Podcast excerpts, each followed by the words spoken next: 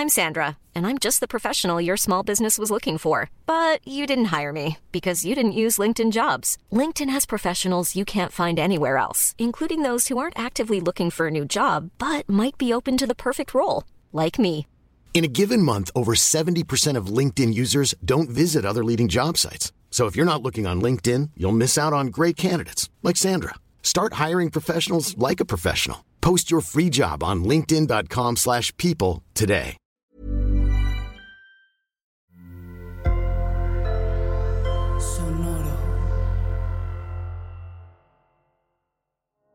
O sea, LinkedIn tiene cuatro líneas de negocio. Los anuncios, que es este, Marketing Solutions, lo- el producto de, de reclutamiento, este, que es Talent Solutions. También tenemos nuestra plataforma de aprendizaje, que es Lin- LinkedIn Learning, y la, como las herramientas para, para prospecting de ventas, que se llama Sales Navigator. Entonces son esas cuatro. Yo trabajo en Marketing Solutions, que son los anuncios. Estás escuchando Ellas Ahora. Hola, soy Ana María Rodríguez. eh, nací en la Ciudad de México, pero me considero regia de corazón. Este, y actualmente trabajo en LinkedIn como Client Solutions Manager. Ana María, qué padre conocerte y conectar contigo. LinkedIn es una de las redes sociales, uno de los negocios que más se ha escuchado eh, ahora en la pandemia. Es una de las redes con mayor crecimiento y potencial, pero siento que no todo el mundo estamos sacándole el provecho que podríamos. Entonces, ¿me puedes explicar cómo le podemos hacer como usuarias, ¿no? Yo, Diana, como usuaria de LinkedIn, para sacarle provecho así como le saco provecho a otras redes sociales. Claro, mira, creo que depende mucho cuál es tu objetivo, ¿no? Hay dos principales cosas que creo que son súper útiles en LinkedIn. La primera es la más obvia, ¿no? Si estás buscando trabajo, creo que mucha gente no sabe las herramientas que tiene LinkedIn para eso. Entonces, la primera es que tú en tu perfil, por ejemplo, puedes ir y poner que estás abierto a oportunidades. Entonces, esto es algo que solamente gente que tiene perfil de reclutador dentro de LinkedIn puede ver. Entonces, en tu trabajo no pueden ver que tú pusiste eso, pero esa es una manera de pasivamente buscar trabajo porque tu, tu perfil le va a salir más arriba a reclutadores que perfiles que no tienen esa modalidad activada. Entonces, eso es lo primero.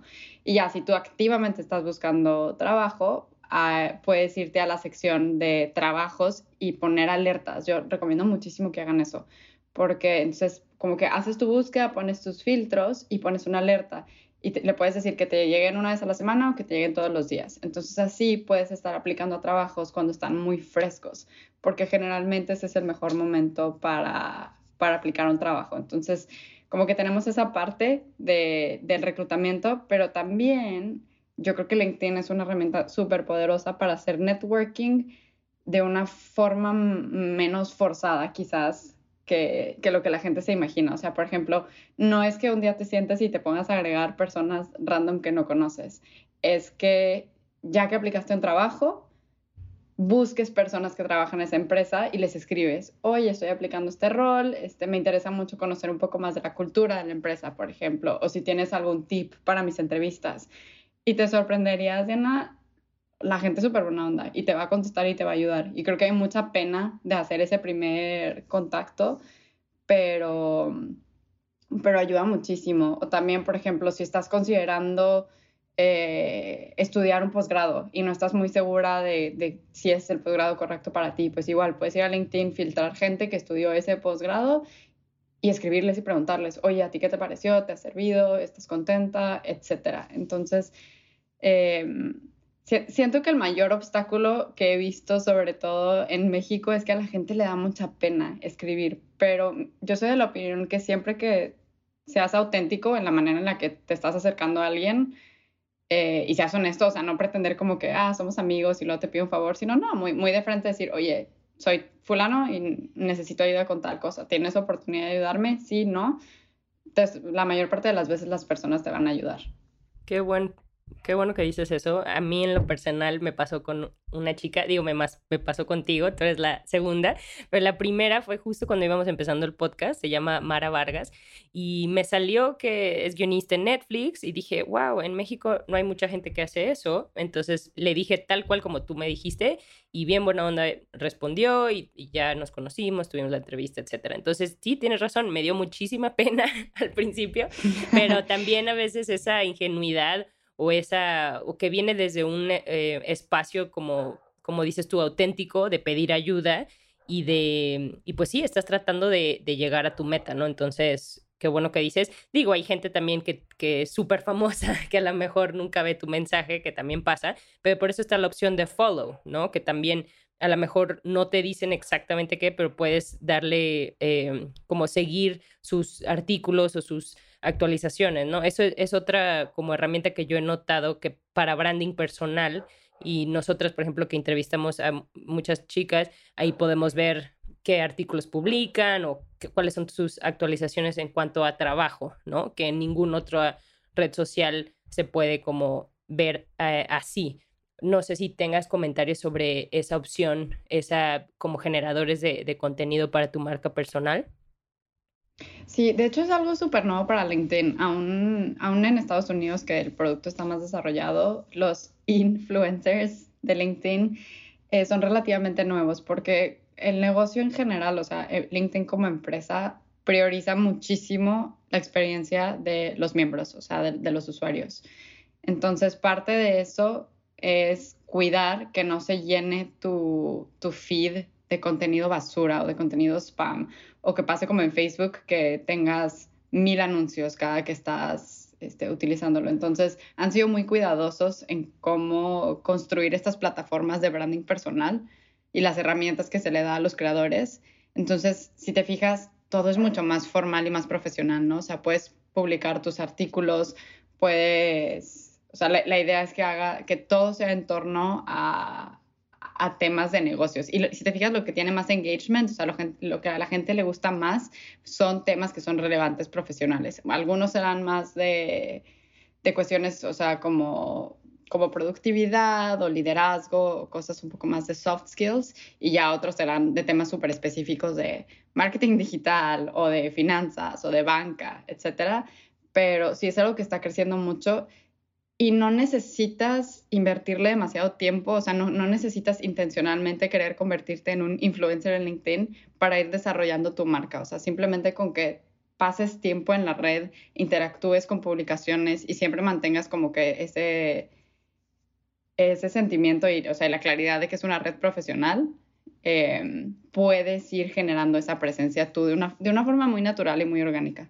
Ok, buenísimo. Oye, y antes de pasarnos como a cómo sacarle provecho a LinkedIn desde el lado de, de las marcas o de negocio o organización, seguimos un poquito con como usuaria. Eh, si tú buscas chamba, ¿no? Y estás aplicando para un trabajo y eh, dices, es preferible aplicar cuando está fresco el puesto, ¿no?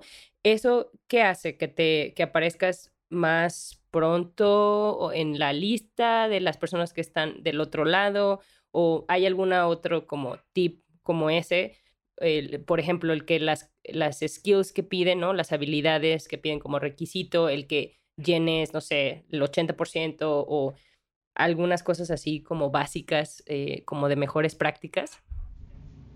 Claro no súper buena pregunta eh, mira, lo del ¿qué, ¿qué, tan viejo es el trabajo, o sea, hace cuánto se publicó, también hay otra forma súper fácil de hacerlo. O sea, si estás tú en la pestaña de trabajos en LinkedIn, puedes sortear los puestos por de más nuevos a más viejos. Y esto es importante porque desafortunadamente muchas empresas se tardan en actualizar la publicación en LinkedIn versus la realidad. Entonces, si no tienes cuidado, puedes estar aplicando un rol que a lo mejor lleva abierto tres meses pero es muy poco probable que lleven tres meses buscando a esa persona. Lo más probable es que ese, que ese rol ya se llenó y no lo han actualizado. Entonces, por eso creo que es importante buscar los nuevos y además cuando estás activamente buscando muchas veces lo que te pasa es que no hay tantas cosas nuevas, ¿no? Te van a aparecer a lo mejor seis o quince en la semana de dependiendo de, de, qué tan específico es el trabajo que buscas.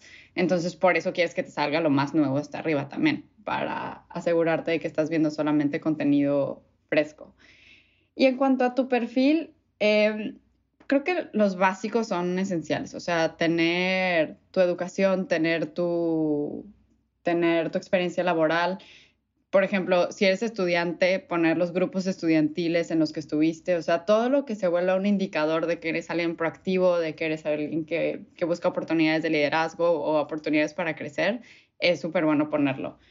Y otro tip que, le, que les daría es, no solamente pongan como que puesto de trabajo 2000 a 2008, sino como platica un poquito más la historia de qué hiciste ahí, porque pues no creo que no sé, dos años solamente hayas pasado por un trabajo. Platica un poquito qué retos te enfrentaste, qué, pero sobre todo qué resultados eh, diste. Eso ayuda muchísimo.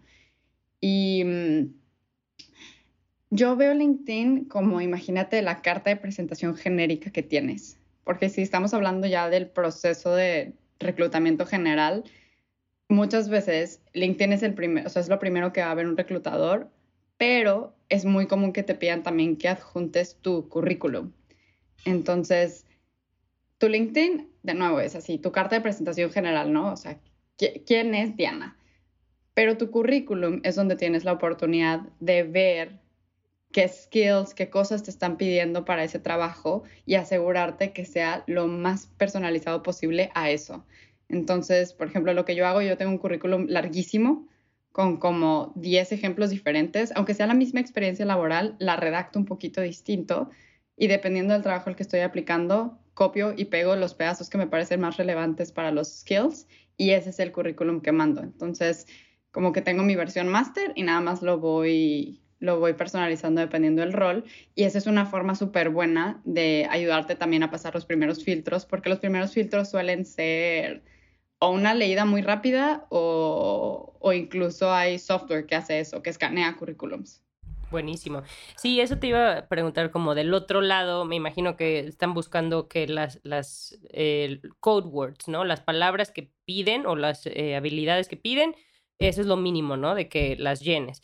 Y ya lo demás, lo que tú dices como de redactar un poco más, es lo que dice un poco de cómo tú procesaste eso, ¿no? Porque al final a lo mejor va a haber 10 personas que tienen la misma experiencia y qué es lo que te va a hacer como diferente, ¿no? Que, que eso llame la atención o algo así, ¿va por ahí? Sí, exacto. O sea, al, final del día, em, creo que todos tenemos que ser vendedores. Yo trabajo en ventas, entonces quizás es algo como segunda naturaleza, pero pero tu LinkedIn es como estás vendiendo tu valor como, como empleado o como emprendedor o como manager o como líder. Entonces tienes que comunicar de la forma más clara posible y no asumir que la gente va a entender solamente por el título de un puesto. Entonces por eso hay que ponerle más carnita al, al perfil y que quede un poquito más claro eso. Y tu descripción dentro de tu perfil también es otra oportunidad para hacer eso. O sea, eh, por ejemplo, yo conozco gente que es súper chistosa y su descripción es súper chistosa. Y cuando me acuerdo hace un año vi una así y dije, ah, yo también voy a poner una chistosa. Pero la verdad como que no es mi personalidad. Entonces, cada que lo leía me daba muchas ansias de, uy, no, siento que no me estoy representando a mí misma. Así como quiero, pero todavía no me sale. Pero no sé, algún día te va a salir. Exacto, yo, no, mejor regresemos a algo un poco más profesional. Pero pero pues hay mucha gente que sí es así, ¿no? Entonces ah, usa esa oportunidad para comunicar, oye, soy alguien como que muy chill y me gusta más eh, tomarme las cosas con sentido del humor. Entonces, eh, pues por eso es tu carta de presentación. En tu cancha, ahora sí, en Marketing Solutions, ¿cuáles son el tipo de, de servicios o de las cosas que tú, que es tu día a día, ¿no? O cuál es lo que ustedes ofrecen? Mira, eh, yo he trabajado ya con prácticamente todas las plataformas de marketing digital y creo que donde LinkedIn gana muchísimo y está súper diferenciado y es una herramienta espectacular es en que primero, o sea, como te había dicho, ¿no? Cuidan mucho la experiencia del, del miembro. Y eso hace que los anuncios tengan más impacto, porque no te están saliendo 20, no te están llegando 5 mensajes al día. O sea, como que cuidamos mucho la frecuencia en la que ves un anuncio y por ende es más probable que tú eh, interactúes con él. Y, mm, y la segunda es que cuando la gente está en LinkedIn, está pensando de manera profesional a grandes rasgos. Eso puede ser que está pensando en buscar trabajo, que está pensando en hacer networking o que está pensando en buscar un producto, investigar sobre una empresa, pero no está pensando en el video del gatito. Entonces, el, el, mindset es diferente cuando alguien está utilizando la plataforma y eso para alguien que está ofreciendo un producto o un servicio es muy valioso. Entonces, del lado de marketing, la parte más importante para nosotros, sin lugar a duda, es el marketing business to business. Entonces, de, negocio a negocio. Yo que trabajo con Adobe, es un poco más complejo porque tiene muchas líneas de negocio, entonces también sí termino como creando iniciativas directas al consumidor, sobre todo con los productos de Experience Cloud como Photoshop, como este Premiere, etc. Ahí sí va un poquito más dirigido hacia individuos, pero con herramientas como Marketo, Magento, este, Audience Manager, todas esas vamos más bien hacia empresas. Entonces, y tú en LinkedIn... no, dime, dime, No, sí, te iba a preguntar que, que si me contabas algún ejemplo de de esto, o sea, como algún caso de business to business donde ustedes ayudan o en, más bien tú, donde tú hayas tenido la experiencia de ayudar. Em, eh, digo, queda claro que Adobe tiene muchísimas eh, líneas de negocio, pero algún caso como para ejemplificar el tipo de, de cosas que ustedes pueden hacer. Y mi otra pregunta pegada a eso es, cada, eh, o sea, estas cuentas, si tú tienes un negocio pequeño de, no sé, menos de cinco personas, Mm, no has de tener un acceso a un account manager eh, o solutions manager como tú, pero a partir de cuándo tienes como este, este seguimiento con, con, una persona, ¿no? Porque eso también noto que es, una, es un diferenciador, este, a partir de qué tan grande tiene que ser tu negocio, ¿no? Claro. Eh, mira, del, del caso, mi favorito este año, una de las líneas de negocio es, le llaman su Document Cloud. Entonces, el producto más importante de esa línea es Adobe Sign, que es la herramienta para que tú puedas firmar digitalmente. Entonces, con todo lo que pasó este año, Adobe se dio cuenta muy rápido que esa iba a ser una herramienta demasiado importante para las pymes. Porque si tú piensas en una empresa gigantesca como Facebook o como, no sé, como FEMSA o Walmart, ya tienen todas las herramientas ellos implementadas para firmar digitalmente también. Pero si piensas en una pyme que está acostumbrada a operar en el mundo físico, no necesariamente tenía eso ya. Entonces, a, mí vinieron con el problema de, oye, Ana, queremos llegar a todas estas pymes que están pasando por este momento de transformación digital en el que necesitan migrar al mundo online muy rápido y les queremos ayudar con esto. Entonces hicieron un programa especial con eh, como que con un precio específico, etcétera, crearon contenido dirigido a pymes. Y la herramienta de LinkedIn es padrísima porque yo puedo meterme a, la cuenta de Adobe y decir, quiero que los anuncios los vean personas en México, que trabajen en una empresa de 0 a 50 personas. Y quiero que solamente lo vean personas en los departamentos de legal, recursos humanos y IT. Y de esas personas, además, quiero que solamente lo vean personas que tienen poder de decisión. Entonces, solamente de director para arriba. Entonces, yo al final de hacer toda esa segmentación, ya tengo un targeting muy claro para llegar a las personas que tanto necesitan mi producto como que tienen el poder de decisión y de compra para, para buscarlo, o sea, para, para escogerlo. Como que una parte de mi trabajo es la, la, estrategia en general de marketing y también como LinkedIn nosotros tenemos muchísima información de tendencias del mercado, de qué está buscando la gente de ciertas industrias, entonces compartir toda esa información con Adobe para informar sus decisiones. La segunda parte sería ya la implementación, o sea, toda esta estrategia, qué significa dentro de la plataforma. Y la tercera, que creo que a, a mucha gente se le olvida, pero para mí es la más importante, es medir medir desempeño, optimizar y tanto modificar los programas conforme pasa el tiempo o decidir si es momento de probar algo diferente. Entonces, como que ahí es donde paso yo mucho tiempo también analizando cómo nos está yendo con ciertas cosas y dónde hay oportunidades para mejorar. Llevas aquí, mm, vas a cumplir un año, creo, pronto, pero antes de eso estabas en otras empresas de tecnología como Stripe. Google. Y quiero preguntarte cómo, eh, cómo es trabajar en estas empresas de tecnología donde hay muchísima información, ¿no? Tú hablabas de métricas y en un artículo que leí de ti también hablabas como de la mm, de cómo te gusta profundizar, ¿no? En, en analizar el negocio y también hablabas de algo muy importante igual en la pandemia de priorizar.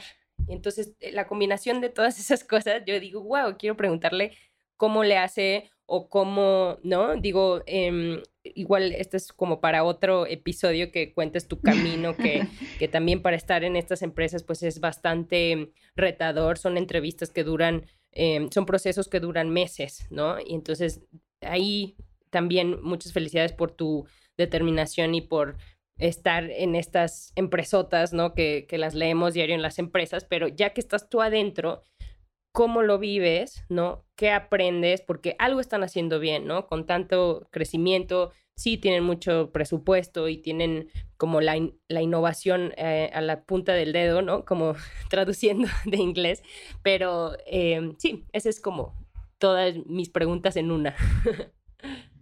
no, no, no te presto, ahí, ahí, me vas sacando la información que falte. Este, ¿cómo es trabajar en estas empresas? Eh, I'm Sandra, and I'm just the professional your small business was looking for. But you didn't hire me because you didn't use LinkedIn jobs. LinkedIn has professionals you can't find anywhere else, including those who aren't actively looking for a new job but might be open to the perfect role, like me. In a given month, over 70% of LinkedIn users don't visit other leading job sites. So if you're not looking on LinkedIn, you'll miss out on great candidates like Sandra. Start hiring professionals like a professional. Post your free job on linkedin.com/people today. Pues mi, mi primer trabajo saliendo de la carrera fue Google. Entonces, en, en Irlanda. Entonces, no te cuento como el, el, nivel de síndrome de impostor que tenía. Y digo, para, para quienes no hayan escuchado sobre el síndrome del impostor, es esa sensación de que se equivocaron, de ¡Ah! los engañé, yo no debería estar aquí, ¿por qué me escogieron a mí? Entonces, pues yo estaba en un rol trabajando para el mercado argentino porque la lógica de mi, del manager que me contrató es, ah, es de Latinoamérica, seguro tiene mucho conocimiento del mercado. Pues, yo no le iba a decir que no, pero pues ustedes saben que vivir en México y vivir en Argentina es completamente distinto. Entonces, eh, bueno, esa parte, ¿no? Y estoy rodeada de pura gente brillante. O sea, si, si yo estaba acostumbrada a que me iba muy bien en la escuela y era de las que les iba mejor, bueno, ahí estaba con todos esos de toda Europa. Entonces, era mucho la sensación de, uy, eh, no, no, sé si lo voy a poder hacer. Entonces creo que al principio fue mucho de, de, trabajar mi confianza y afortunadamente tuve muy buenos mentors dentro de la empresa. Pero lo chistoso es que la misma empresa te da recursos para eso. O sea, mi primer día de orientación en Google me explicaron que era el síndrome del impostor y nos dijeron, todos lo van a sentir en algún punto, es normal están aquí por una razón, no fue un error de sistema, entonces confíen en ustedes. Entonces, creo que para mí la cosa que distingue más las empresas de tecnología versus una empresa tradicional es el entendimiento del comportamiento humano como empleado. Entonces, realmente se meten a entender qué te mueve la aguja. O sea, porque habrá personas que, por ejemplo, que les paguen muy bien, es lo más importante, pero pues también hay mucha gente que sí o sea, tiene que estar eso cubierto, pero lo que más les mueve es trabajar con gente que les inspira o tener como que problemas muy interesantes que resolver. Entonces, hasta los managers los van educando para que identifiquen esas cosas en las personas que les reportan, para que tu manager pueda darte la experiencia que estás buscando. Entonces, por ejemplo, a mí me encanta trabajar en equipo en proyectos como que complejos. Entonces, mi manager me ayudó a entender eso porque al principio pues, yo ni siquiera como que identificaba ese, esa preferencia. Y una vez que me di cuenta, me fue dando las oportunidades para que tuviera esas, esas interacciones. Entonces, el nivel al que buscan entenderte como persona hace muchísimo la diferencia. Y bueno, ni, ni hablar de todas las cosas que hacen para que solo pienses en trabajo. Porque por fuera suena súper padre que, ay, wow, tienes ahí tu gimnasio, te dan de comer, este, En, Google, por ejemplo, hasta hacen, todos los viernes hay fiestas y con cervezas y todo, le, dicen el TGIF. Em, todo eso suena súper padre, pero también ya que llevas un tiempo ahí te das cuenta que pueden pasar cinco meses y pasaste el 10% de tu tiempo social fuera de la oficina. o sea, todo el tiempo estuviste ahí. Entonces también eso está diseñado por sistema porque pues entre más tiempo pasas con tus con tu equipo más probable es que tengas mejor desempeño en tu trabajo. Órale, suena, sí, tiene sentido, o sea, como que se toman el tiempo de, ayudarte a identificar que, para qué eres como más buena o para qué, o dónde eres más em, efectiva o más tú o más plena, porque saben que al final eso les va a ayudar a ellos, ¿no? O sea, es algo que van a poder potencializar. Entonces, se me hace muy interesante cómo lo, lo explicas. Y, y ahora que ya sabes lo que te gusta y ¿Cómo le haces tú en tu día a día como para priorizar, para ser lo más efectiva posible, para dar buen servicio a tus cuentas? Ahora sí que ese tipo de como hacks o técnicas que tengas. Em, mira, ya después de que, que tengo cinco años trabajando, creo que hay dos cosas que a mí me funcionan muy bien. La primera es, siempre he estado en algún tipo de dinámica de equipo. O sea, por ejemplo, ahorita sí, yo tengo la cuenta de Adobe, pero la comparto con un account executive. Entonces le llaman la estructura de pod o de como equipo. Y algo que me sirve muchísimo a mí y que lo aprendí por la mala es no asumir que porque yo pienso que algo es prioridad, significa que es prioridad para el negocio. Entonces, una vez a la semana mínimo, y si no es que diario, porque como que surgen pequeñas cosas, platico con, con Nick, con mi AI, y nos sentamos a ver, ok, tenemos 50 tareas que completar esta semana. ¿Qué haces tú? ¿Qué hago yo? ¿Y qué realmente tiene que pasar esta semana? ¿Y qué cosas podemos empujar a la próxima si, si, o sea, si, si sale algo? Entonces, empezar yo mi semana con claridad de las cosas críticas me ayuda muchísimo a que las cosas más importantes obviamente no, no, no pasen, pero también como que pateando las cosas que no son tan importantes, me libero yo tiempo para pensar en estrategia, porque creo que lo que pasa mucho en este tipo de trabajos que se mueven muy rápido es que de repente yo me doy cuenta que pasaron tres semanas y solamente hice trabajo reactivo. solamente estuve contestando mails, solamente estuve ayudando en cosas, solamente estuve implementando cosas. Ah, entonces como que, wow, llevo tres semanas sin pensar en nada creativo, sin pensar en nada de estrategia, sin, sin yo proponerles algo. Entonces como que tienes que agendar el tiempo para ese tipo de, para ese tipo de pensamiento, porque si estás súper saturado y súper como que abrumado, rara vez va a venir a ti así la, idea inspiradora de la siguiente gran estrategia, ¿no? Eh, y la segunda cosa que, que me ha ayudado mucho también como que a dar a dar muy buen servicio, sobre todo para personas que están en roles como de marketing o de ventas, es mantener mucha curiosidad. O sea, siento que es fácil conforme pasan los años como que creerte esta idea de que eres un experto y, y sí eres, pero eres un experto en tu campo. O sea, por más que yo trabaje con Adobe todos los días, no conozco su negocio mejor que Adobe. Entonces, a cada junta siempre tomar la oportunidad de hacer preguntas. Y, lo que me encanta de ser nueva es que puedes decir, ay, perdón, soy nueva, y hacer cualquier pregunta que a lo mejor después te da pena, pero como que intencionalmente he tratado de no perder esa, curiosidad y como que, que se me quita la pena de preguntar, ¿no? O sea, aunque parezca muy obvio y a, veces así digo, ¿no? Como que, ay, perdón, creo que esto tal vez debería saberlo, pero explícame un poquito más. Porque ese entendimiento profundo de un cliente, de una industria, de una empresa, solo viene dependiendo de qué tanto tú escarbes. O sea, porque rara vez la primera respuesta que te da alguien es lo más útil, como que necesitas entender el por qué, por qué, por qué, por qué. Entonces, eso, eso es algo que, que me ayuda mucho y uniéndolo con lo primero que dije, ese conocimiento de lo que realmente es importante para mi cliente nos ayuda a tener las conversaciones de lo que es prioridad para nosotros, porque podemos no solamente pensar en qué es prioridad para LinkedIn, sino, ok, qué es prioridad para Adobe. Claro, y eso a la hora de que, como dices, estás vendiendo, no nada más es como te vendo esto porque sí, sino porque ya entendiste, al tú entender su negocio y regresarles ahora sí como me dijiste que este era tu problema, esto es lo que yo veo, por eso te recomiendo tal cosa, ¿no? Y es una venta mucho más estratégica, mucho más eh, útil, ¿no? Y no nada más porque sí, o algo así, me, me quedó como en la cabeza, no, qué interesante. Y eso que dices sí es cierto, ya, creo que nos ha pasado ahorita en la pandemia a todo mundo que pues se te va el tiempo, ¿no? De Exacto. contestando mails, este, tratando de como de keep up, ¿no? De mantener el ritmo. Entonces, qué bueno que, que lo digas, porque al final, pues no podemos con todo, ¿no? Y, y es bueno estas pausas para, para priorizar.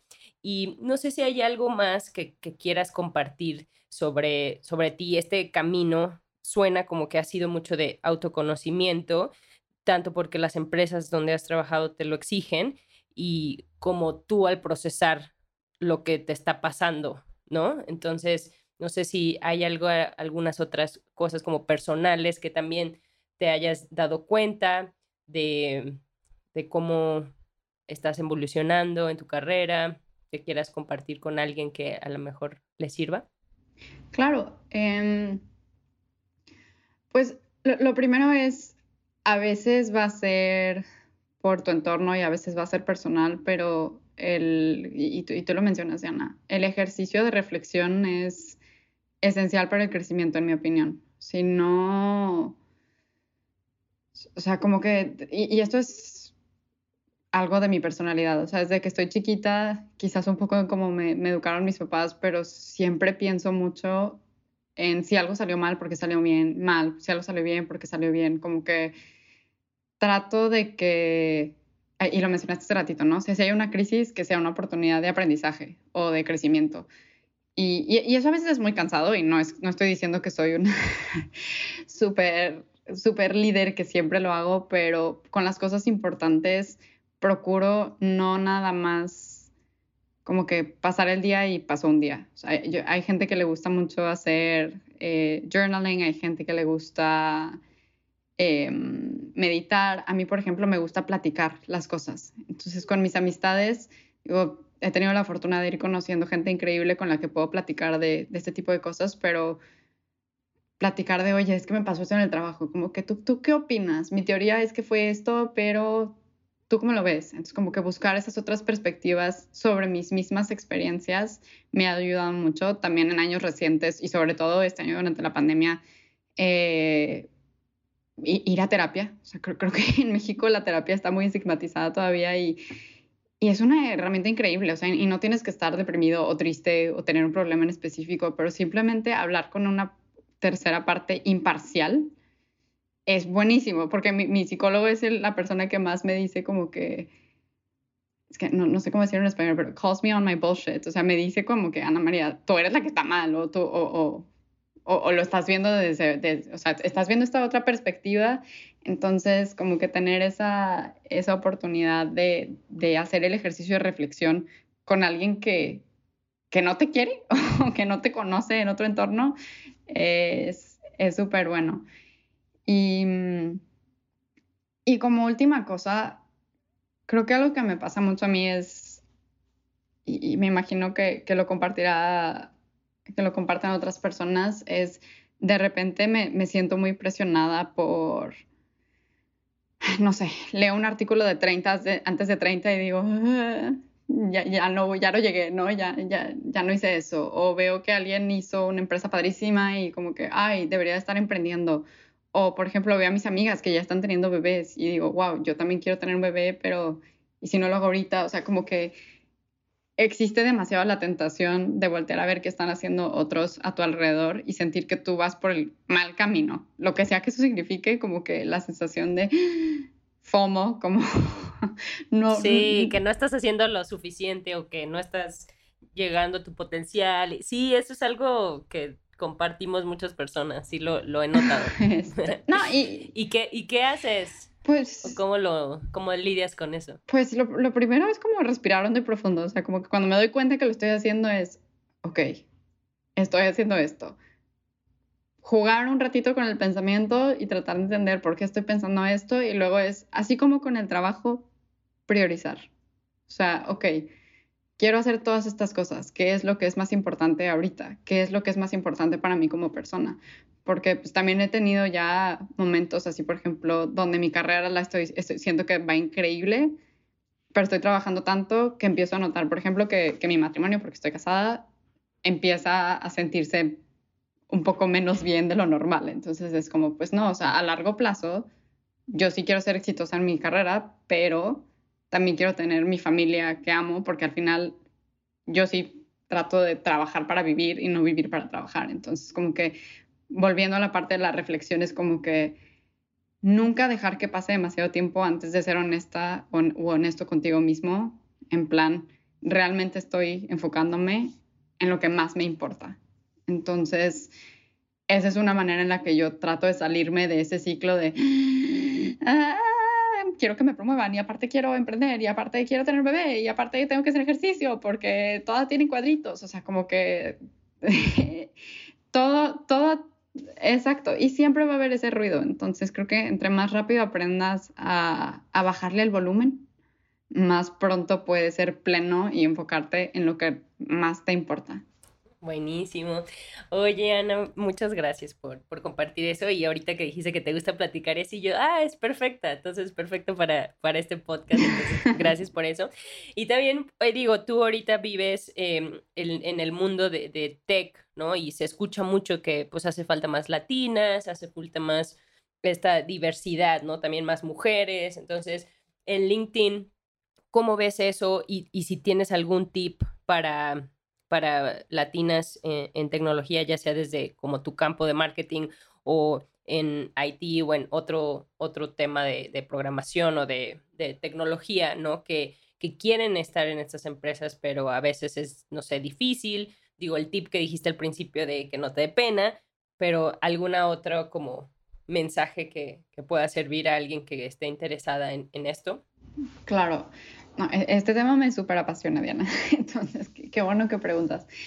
Em, en, LinkedIn y en Google y en general todas las empresas de tech tienen sus organizaciones de, como minorías. Por ejemplo, yo he estado en Hola, en las tres empresas, que es como la versión de latinos.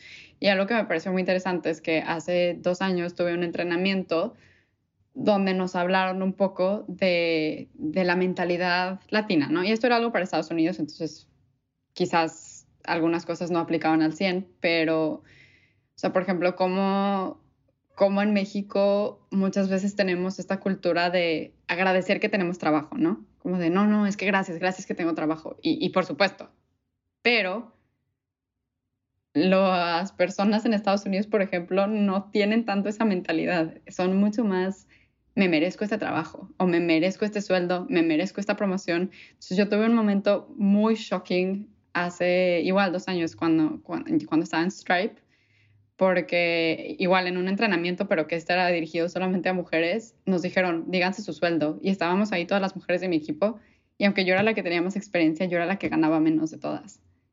Y la única diferencia es que todas menos yo, todas menos yo negociaron su sueldo. Y a mí ni siquiera se me ocurrió negociar mi sueldo porque pues el trabajo de Stripe fue mi primer trabajo en Estados Unidos y yo me sentía agradecida de que me contrataron, como que, oye, pues yo quién soy, yo estoy aquí llegando, me tienes que dar una visa, mil gracias. Pues no, o sea, es lo primero como mujer y como latina es sacarte eso de la cabeza, o sea, y para nada llegar al, al punto de ser arrogante, no es a lo que me refiero, simplemente conocer tu valor y no no venderte mal, o sea, no, te quites eso. Y yo tuve la, suerte de, tener alguien en mi vida que fue quien me dijo eso, como que, ¿por qué no aplicas un trabajo en Europa? Dale, inténtalo. Y a mí, y yo era la primera que decía, es que no, ni al caso, o sea, estudié mercadotecnia en Monterrey, como que eso, ¿qué le va a importar a, una empresa en el extranjero? Y existió la oportunidad. Entonces, creo que lo, primero es, no te tropieces tú sola, o sea, o tú solo. Aplica, igual y no quedas, pero aplica. Obviamente dentro de lo que tiene sentido, ¿no? No, no, no. Sí, o sea, yo no voy a aplicar a una posición de doctora, pero tampoco tienes que tener el 100% de las cualificaciones de una descripción de trabajo para aplicar. Si tienes el 80%, aplica.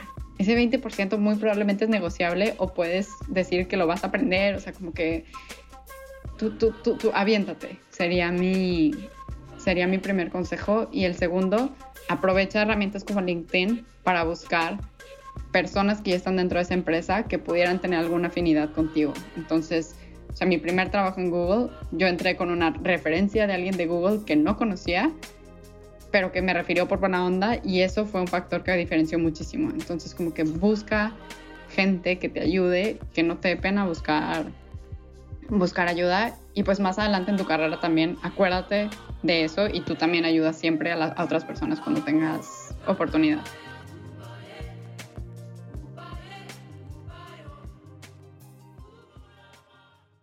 Gracias por escuchar Ellas Ahora. Suscríbete a nuestro podcast en todas las aplicaciones donde escuchas los episodios y regálanos un review en iTunes. Queremos saber de ti.